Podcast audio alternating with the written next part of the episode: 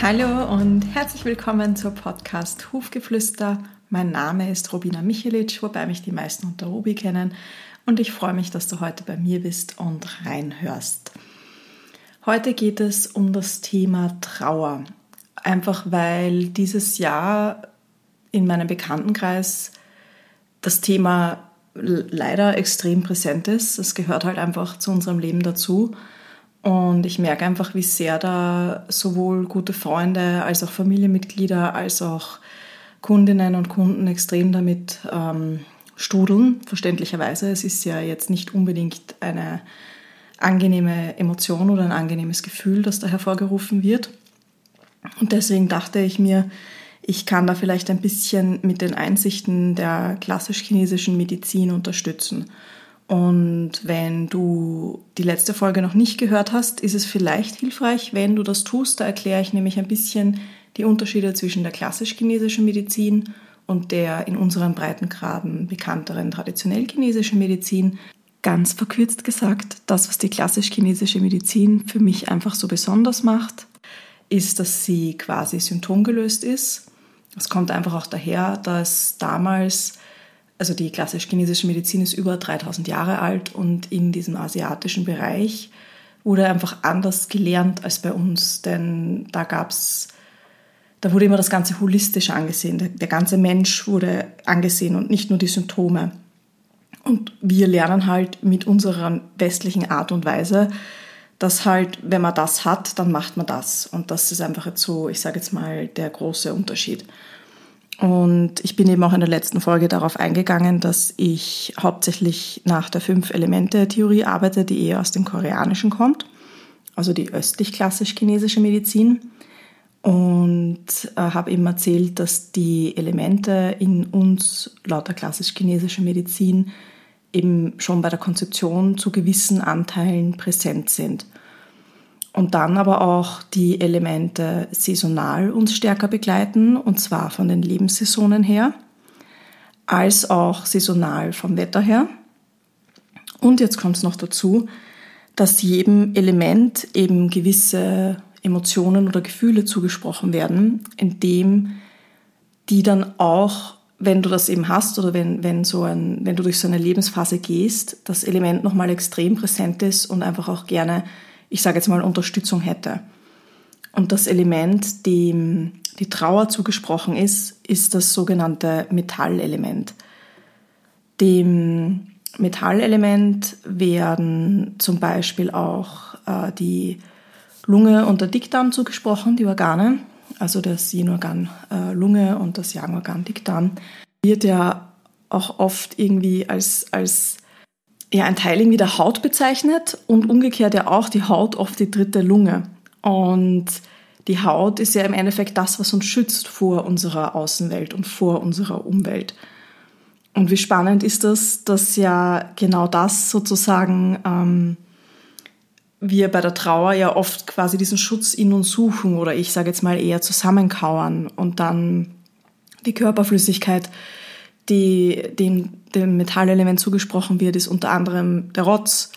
Und naja, wenn wir weinen, was fließt da? Oder eben auch, wenn man jetzt im, im Sinne von, also auch das Immunsystem, das alles gehört zu dem Metallelement. Und was heißt das jetzt aber speziell für die Trauer gesehen oder wie kann das jetzt dir, ich sage jetzt mal, helfen?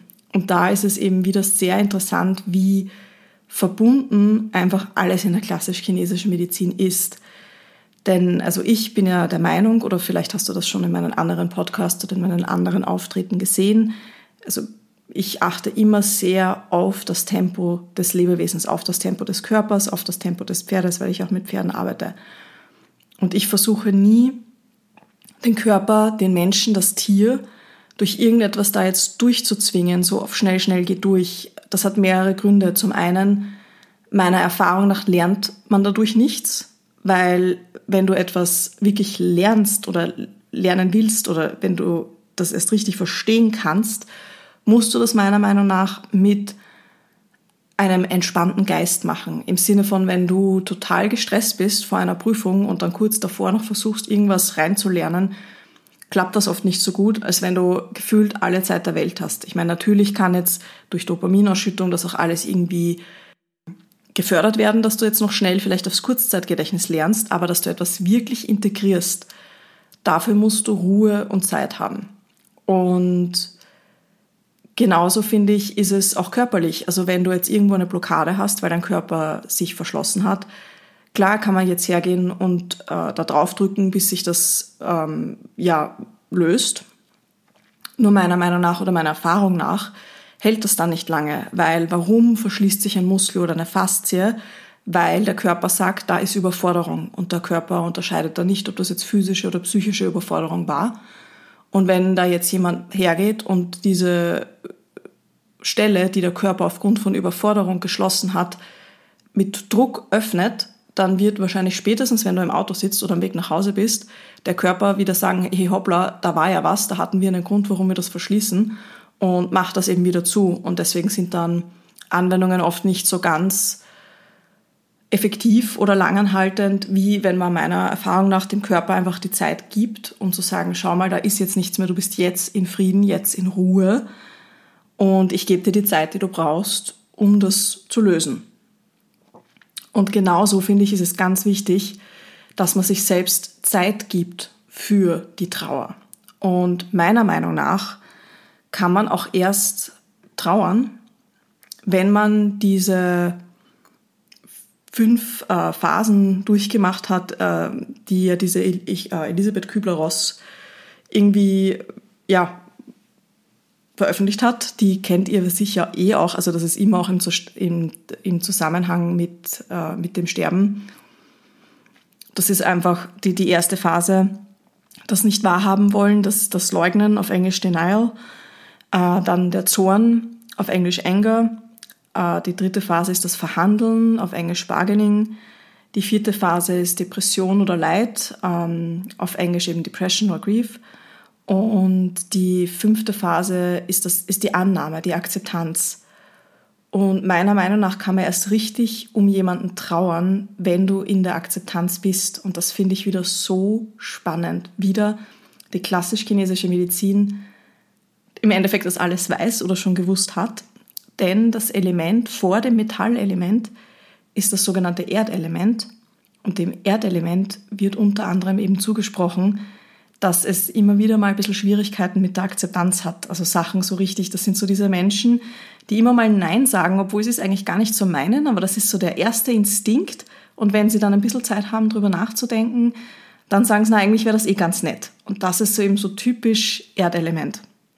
Und wie gesagt, das Erdelement kommt in der Reihenfolge der fünf Elemente vor dem Metallelement. Und das bestätigt das irgendwie nochmal für mich, dass es Akzeptanz braucht, damit du wirklich trauern kannst. Das Element, das übrigens nach dem Metallelement kommt, ist das Wasserelement. Und das ist übrigens auch das Element, wo man eben sagt, das begleitet einen in diesen Saisonen des Lebens in den Tod. Also das Letzte, das wir durchlaufen. Und wenn du an die Reinkarnation glaubst, dann eben auch das Erste quasi, also das, das Dazwischen. Und das ist auch wieder so schön philosophisch irgendwie, weil man ja wieder sagen könnte, ja, stille Wasser sind tief. Das heißt, man weiß da halt nicht alles, was, was da jetzt dazugehört, was da, da mitspielt. Und wenn, also die Emotion vom Wasserelement ist Angst und das Pendant dazu ist wieder der Glaube. Und ich finde, das schließt das alles unglaublich schön ab. Also das ist jetzt nur ein, ein kleiner Ausflug noch von den Elementen vor dem Metallelement und nach dem Metallelement, weil die natürlich einen direkten Einfluss auf das Ganze nehmen. Ich arbeite ja auch äh, viel mit ätherischen Ölen, ähm, mit denen von Young Living und ich finde das auch super spannend, denn es gibt also es gibt diese Einstellung zu den Ölen, dass wenn du etwas nicht riechen kannst, dass du es dann erst recht brauchst. Das ist für mich, also mag stimmen, aber für mich ist das trotzdem kein Grund, dir dann einen Duft aufzutragen, der dir in dem Moment stinkt, weil das wäre wieder nicht mit dem Körper.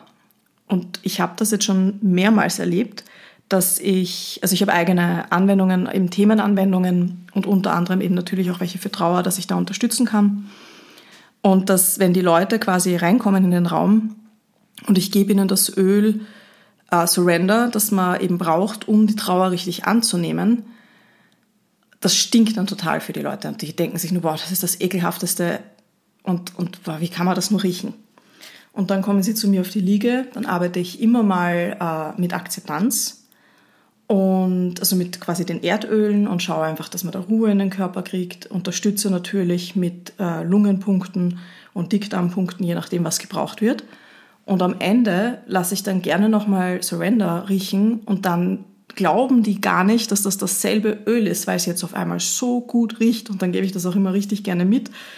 Und das ist eben wieder so dieses, was mich in dem, mit dem Tempo des Lebewesens, des Körpers, des Menschen zu gehen, einfach total bestätigt. Das heißt, wenn, also wenn du gerade trauerst, dann bitte gesteh dir das zu gesteh dir auch zu, dass das extrem anstrengend für dich, sowohl emotional als auch für deinen ganzen Körper. Das heißt, wenn du kannst, gib dir einfach so viel Zeit wie möglich.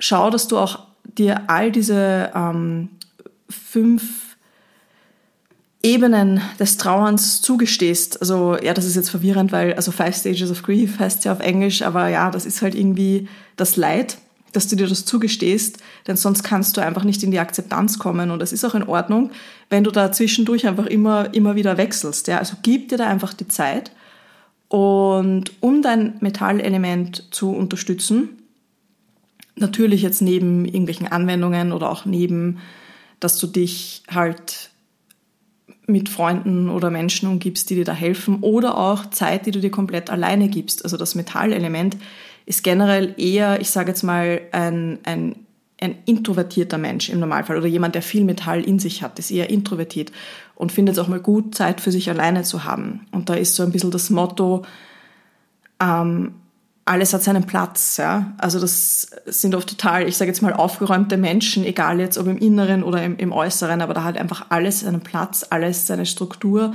alles den Vorgang, wie es halt einfach gehört für die Person. Und das heißt, damit du das jetzt einfach unterstützen kannst, gibt es eben zum Beispiel die Öle.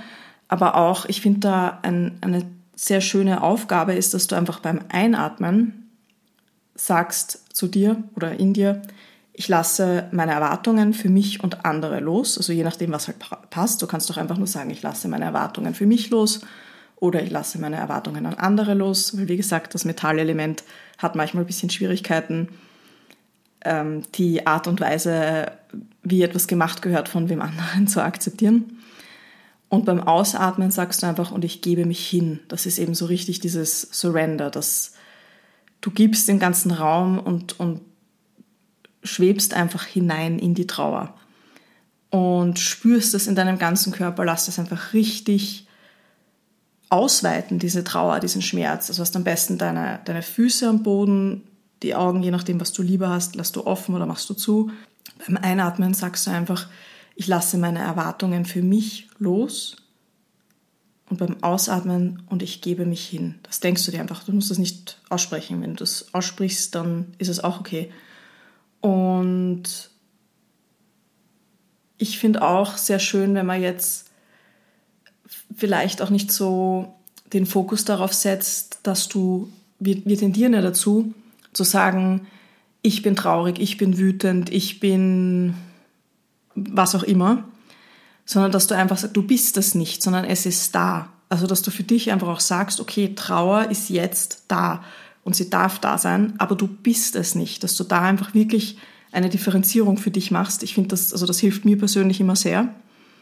Und dann, wie gesagt, setzt du dich hin, riechst vielleicht an dem Surrenderöl, wenn du es hast, wenn du es nicht hast, ist auch kein Stress und beim Einatmen denkst du dir, ich lasse meine Erwartungen für mich los und beim Ausatmen und ich gebe mich hin. Das ist sowas, das äh, richtig schön bei Trauerarbeit ähm, hilft meiner Erfahrung nach oder meiner Meinung nach. Und ähm, du kannst auch zum Beispiel die, die Lungenpunkte für dich googeln. Das, da kannst du dich natürlich auch unterstützen. Auf meiner Website gibt es da demnächst auch eine Freebie-Seite, die dir da auch den Tipp gibt, wo du die Punkte findest. Und ja, wenn du gerade durch eine traurige Phase durchgehst, ich bin gerne für dich da. Ich wünsche dir nur das Beste dafür. Ich gebe dir wirklich den, den Mut, dass du dir dafür Zeit lässt und alles Gute. Und wir hören uns in zwei Wochen wieder bei der Podcast Hufgeflüster. Bis dahin, alles Liebe.